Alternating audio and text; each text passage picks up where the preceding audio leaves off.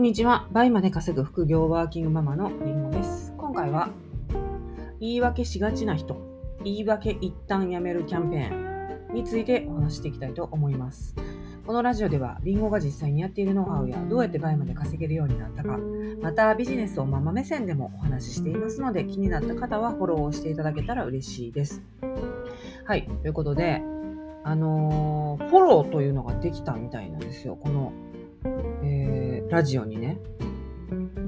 何のこっちゃって思われるかもしれないんですけど、あの、まあ、それこそ、えー YouTube とか X とか、旧 Twitter ですね、とか、あえインスタもそうですけど、フォローとか、フォロワーとかあるじゃないですか。フォローしていくみたいな。YouTube は登録者か。うん。で、この、えーラジオも、Spotify の方ではフォロワー、フォローできるみたいですね。で、フォロワーっていうのがある日突然、え現れ出しましてですね、フォロワー制度ないんかいと思ってたんですけど、なんかできたみたいですね。はい。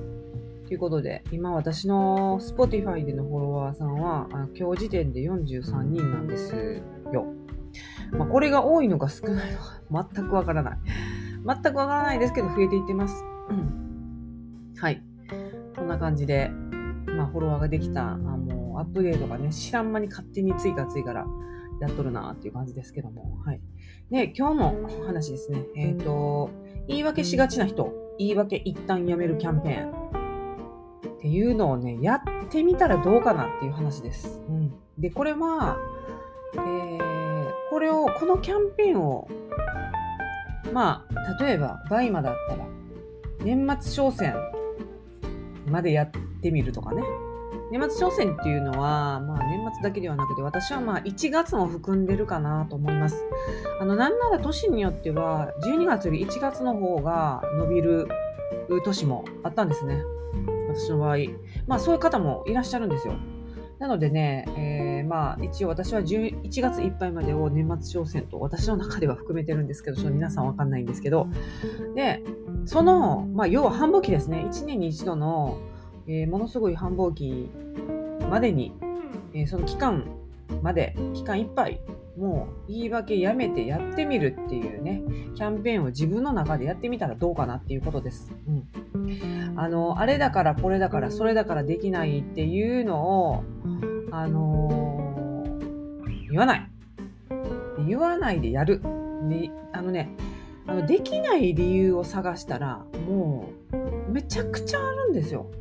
私だってめっちゃありますよ。できない理由探そうと思ったらいくらでもできますよ。そら、シングルで子育てしてて忙しいとか、本業もあるとか、めっちゃ、で、ね、ね二人のことをご飯作ってとか、まあ、送り迎えとか、もう、本当ありますよ。一日の使い、自分に使える時間っていうのは、正直、あの、24時間ではないです。うん。で、明日も、あの、子供のね、ドリブルスクールがあるんで、えー火曜日はね、毎週火曜日だからもう、えっ、と、結構、時間限られちゃってます。やる時間が。うん。で、で、行って帰ってきて疲れるん、結構疲れるんですよ。遠くの、まあ、遠く？隣の区？まで自転車で行って帰ってくるんで、え結構、まあ、割と40分か45分ぐらい乗せていくんですけど、下の子。で、結構ね、それで、まあ、疲れるんですよ。慣れてきたんですけど、それでもうその夜のズームはもうやらないことに決めてるんで、あのーもし元気だったら仕事ちょっとやろうかなっていうぐらいにはしてるんで、その火曜の夜は入れれないとかね。そういう、限られてくるんですよ。子供がいながらやってると。うん一人ですし。っていうので、もう言い訳するとしようと思ったら、むっちゃやできない理由、すごいあるんですよね。うん、でもそれ言ってたら、ほんと前に進まないんですよ。うん、だから、あのどこでやるか、どうやってやるかっていうことをまず考えます。うん、だから、あのー基本的に、えーまあ本当に物理的にできないことっていうのもあるんですよ。まあそれは、えーなんか、なんでしょう、泊まりで行く合宿とか。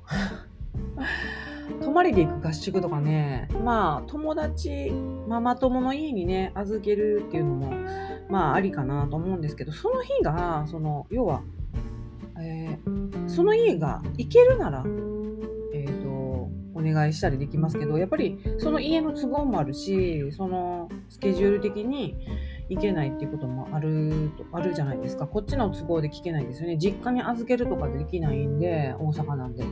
でそういうのが結構物理的に無理な場合はあるんですけど泊まりの勉強会とかね。でもそうでない限りはどうやって、えやるかどうやって参加するかっていうことを基本的に建設的に考えるようにしています。はい、そうしないとできないんですよ。でできない理由を考えてる時間むっちゃ時間の無駄なんですね。だってそうじゃないですか。脳の中であれをどうやって売ろうか。どうやって売れる商品見つけようかっていうあれかなこれかなって考えてる時間は建設的じゃないですか。売れる商品。前まで何を売ろうかなっていう。でもできない理由を考えてる時間って本当に何も生み出してなくないですか。ね。っていうことであのどうせやりたいならあのやるどうやってやるかを考えるっていう方向に持っていった方がいいですね。うん。はい。あの、大体、これは、あの、癖です。癖と、あの、癖でやっちゃってる人が多いかなと思います。できない理由、言い訳を言う人は多分、それをその思考するのが癖になってるのではと思います。うん、なので、それを言いそうになった時、考えそうになった時、ちょっと待てよと自分に言って、えやるとしたら、どういう方法があるかなっていう問いかけをですね、えー、脳にするんですよ。そしたら脳っていうのは質問されるとそれに回答するのを回答する答えを、えー、作り出そうとする性質があるようなんです。なので、えー、自分ができない理由は何かな？できない理由はって聞いたらそのできない理由を考え出そうとするしあれをやるにはどうしたらいいかなって脳に聞くとその脳はその建設的な内容を考え出そうと答えを出そうとするんですね。なので自分の問いかけ次第っていうか、うん、そういう特質があるみたいなんで、えぜひねそれを利用してやるのがいいかなっていうふうに思います。はい、でそれが癖になってくるともう普段からそういう思考に、えー、なるんじゃないかなというふうに思いますね。うん、はいあとだからそのえ、言い訳をしちゃう人っていうのは言い訳をしがちな人っていうのは総じて、えー、成果出ません。で出てない人ばっかりです。はい、なので、えー、まずそこをだから成果を出す人になりたいわけですよね。倍まで結果を出して倍まで稼ぎたいわけですよね。そうなるそれでいくと成果を出す人のトレースしていくんですよ。どうやって、え、成果を出してる人はそもそもこういう時ああいう時こうそういう時はどうしてるのかなっていうのをトレースしていきます。うん、それをしていくことで、えー、それを成果を出せる人になるというふうに、えー、私は捉えて、えー、やってきて実際そうなったんですね。うん、ということでね、ぜひ、えー、年末挑戦まで言い訳しがちな人、言い訳一旦やめるキャンペーンをね、えおすすめして、え普及活動していきたいなと思います。はい。ということで、え今回も聞いていただきありがとうございました。それでは次回のラジオでお会いしましょう。りんごでした。